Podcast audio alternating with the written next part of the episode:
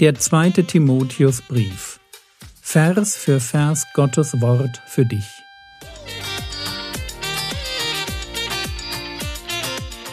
Ich brauche eine Auszeit und deshalb bekommt ihr in den nächsten Wochen eine ganz neue Reihe von mir zum zweiten Timotheusbrief.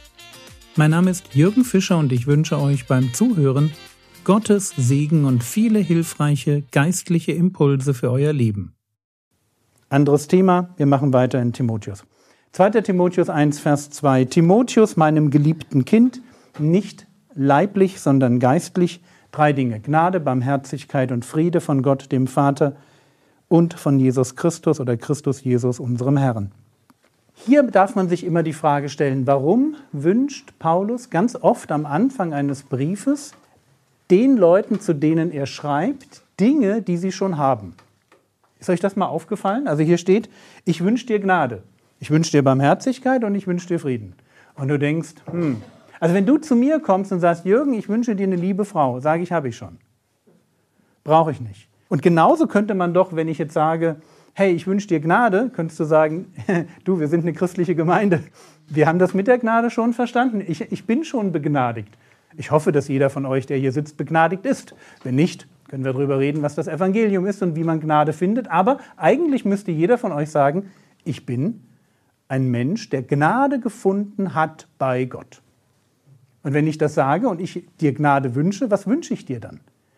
Und was wir bei diesen drei Begriffen verstehen müssen, ist, dass wir aus, der, aus, de, aus den Denkgewohnheiten, aus denen wir kommen, und das ist klassisches westliches Denken nach der Aufklärung.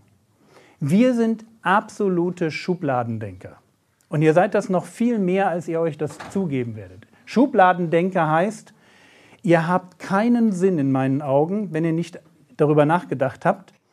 Aber wenn ihr es nicht, nicht darüber nachgedacht habt, habt ihr keinen Sinn für die Dynamik, ich nenne das mal orientalischen Denkens. Wir haben eine Schublade. Ich bin begnadigt. Schublade auf, ich bin begnadigt. Schublade zu. Babsch, erledigt. Haken dran, nie wieder drüber nachdenken. Ja, ich habe Barmherzigkeit drin, bsch, ja, erledigt. Haken dran. Ich habe Frieden mit Gott, bsch, uff, ja, und jetzt kann ich mein Leben weiterleben. Ich habe diese Dinger, ich habe die eingesackt. Ihr macht bestimmt keine Computerspiele, aber wenn man so Quests macht bei Computerspielen, da sagt man dann auch immer so, so Sachen ein. Ja, ich habe das Schwert der tausend, was weiß ich, ähm, Genau, der 1000 Punkte. Ich habe das Schwert der 1000 Punkte eingesackt. Rein, zack, ja. Und dann habe ich, was weiß ich, den Trank der grünen Monster oder sonst irgendwas. Ich sack das so ein und dann ist gut. Und das ist unser Denken. Einsacken. Und wenn ich etwas eingesackt habe, dann habe ich es und dann geht das auch nicht mehr weg und dann ist gut. Das hat mit Bibel nichts zu tun. Entschuldige, wenn ich das so sage. Das ist ein sehr verqueres, statisches Denken, das hat auch mit Leben nichts zu tun. Und das wissen wir. Dass ich meiner Frau irgendwann vor über 30 Jahren gesagt habe, ich will dich heiraten, und das habe ich sogar öffentlich gemacht im Standesamt, habe gesagt, ja. Das bedeutet nicht, dass ich heute Morgen ein guter Ehemann war. Das bedeutet nur, ich habe da irgendwann mal Ja gesagt. Was ich in den 30 Jahren daraus gemacht habe, ob ich diese Chance ergriffen habe, dass eine Frau sich mir anschließt und mir ihr Herz schenkt und ich sie erforschen und entdecken und mich über Jahrzehnte in sie hinein investieren und verlieren darf, das steckt nicht in dem Jahr. Versteht ihr? Das steckt im Heute. Und das steckt im Morgen. Und das steckte im Gestern. Und das Gleiche ist hier. Wir haben Gnade, richtig. Wir sind begnadigt worden, aber wir dürfen jeden Tag vor dem Thron der Gnade erscheinen, heißt es im Hebräerbrief, um rechtzeitige Hilfe zu erfahren. Gnade, beschenkt werden, ist etwas, was man entweder täglich erlebt oder eigentlich gar nicht weiß, worum es geht. Der Gag, wenn Jesus wiederkommt, 1. Petrus Kapitel 1, Vers 13, bringt er etwas mit.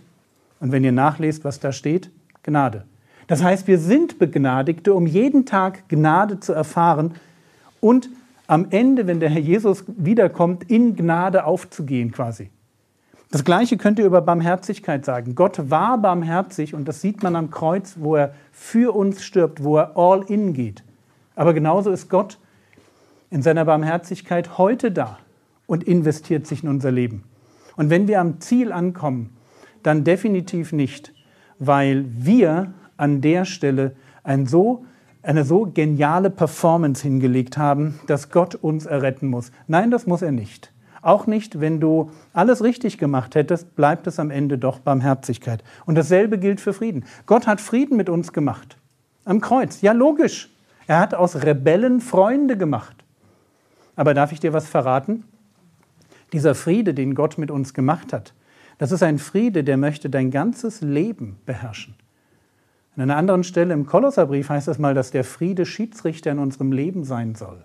Ganz spannender Gedanke. Friede als ein Konzept, was unsere Entscheidungen prägt. Friede, was uns mehr und mehr und habt mal im Hinterkopf vielleicht mehr als nur das Wort Friede. Denkt an der Stelle durchaus ein bisschen jüdisch in Richtung Shalom.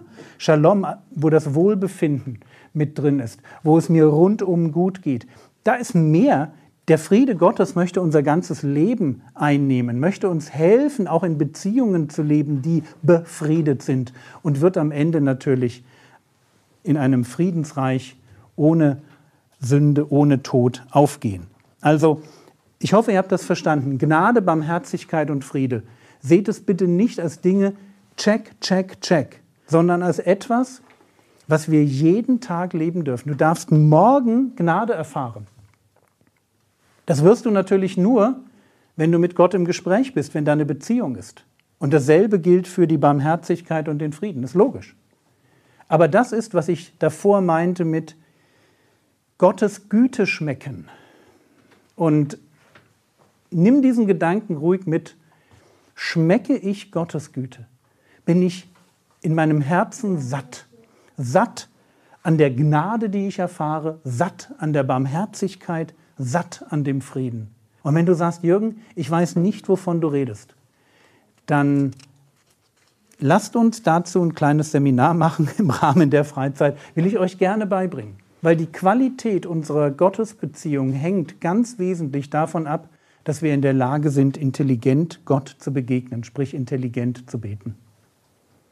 Aber das ist hier nur ein Begleitung. Ich mache mal weiter mit, 1, mit 2. Timotheus 1, Vers 3. Wir haben jetzt den Gruß verlassen und gehen rüber in die Danksagung. 2. Timotheus 1, die Verse 3 bis 5.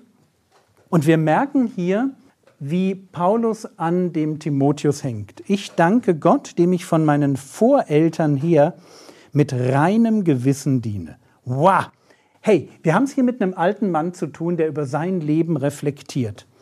Und was er sagt ist, ich bin der geistlichen Linie, aus der ich komme, ich bin ihr treu geblieben. Ich habe das geistliche Erbe meiner Vorväter bewahrt.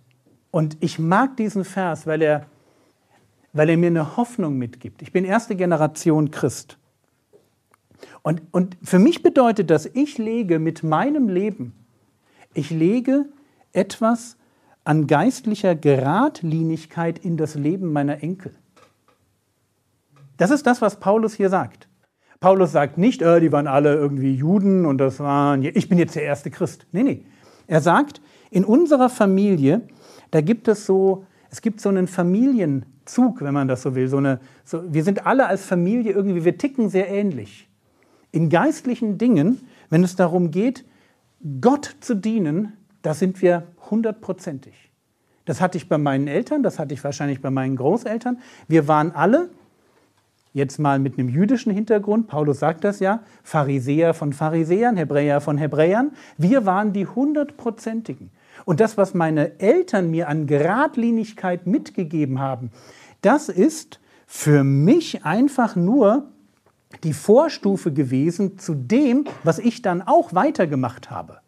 Dieses mit reinem Gewissen, dieses ich will Gott unbedingt gefallen. Ich möchte nicht irgendwo Sünde in meinem Leben haben. Ich will nicht so ein Wankelmütiger sein, der zwischen den Stühlen sitzt und mal heute bin ich mehr so Christ und morgen bin ich wieder mehr so Heide. Ich, ich will da eine klare Linie fahren. Und Paulus, der das ja tut, überlegt mal, der trifft vor Damaskus auf Gott und muss innerhalb von wenigen Stunden eine Entscheidung treffen. Eine Entscheidung, die ihn alles kostet. seine Reputation. Aus Freunden werden wirklich Feinde. Alles, was er vorher sich aufgebaut hat, mit einem Mal weg. Da, er ist jetzt nur noch ein Ausgestoßener, nur noch einer, der schauen muss, dass er halt irgendwie überlebt. Lest euch den zweiten Korintherbrief nur, auf, nur mit, dem, mit, der, mit dem Ziel durch herauszufinden, was er alles durchgemacht hat, was er alles schreibt. Das ist doch irre. Und trotzdem, das ist typisch Paulus-Familie. Wir sind die hundertprozentigen. Wenn wir was erkannt haben, dann ziehen wir durch, egal was es kostet. Und wahrscheinlich hätte Paulus gesagt, wenn mein Vater hier vor Damaskus an derselben Stelle gewesen wäre, der hätte genau so durchgezogen, weil wir machen das so. Wenn Gott sagt, das ist der Weg und dieser Weg uns einfach mal alles kostet, dann gehen wir den Weg. Punkt. Das ist unsere Art.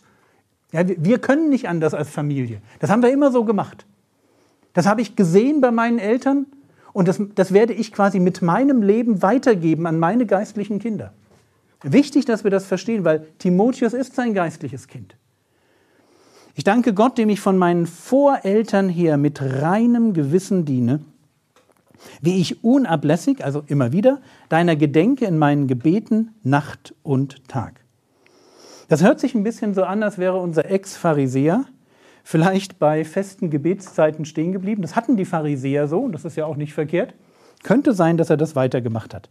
Und dabei betet er immer wieder für Timotheus. Ja, wofür betet er denn? Das war's für heute. In der nächsten Episode wird diese Reihe fortgesetzt. Mit dem regulären Podcast geht es am 14. November 2022 weiter. Viele alte Episoden finden sich auch in der App und in den meisten Podcast-Playern. Der Herr segne dich, erfahre seine Gnade und lebe in seinem Frieden. Amen.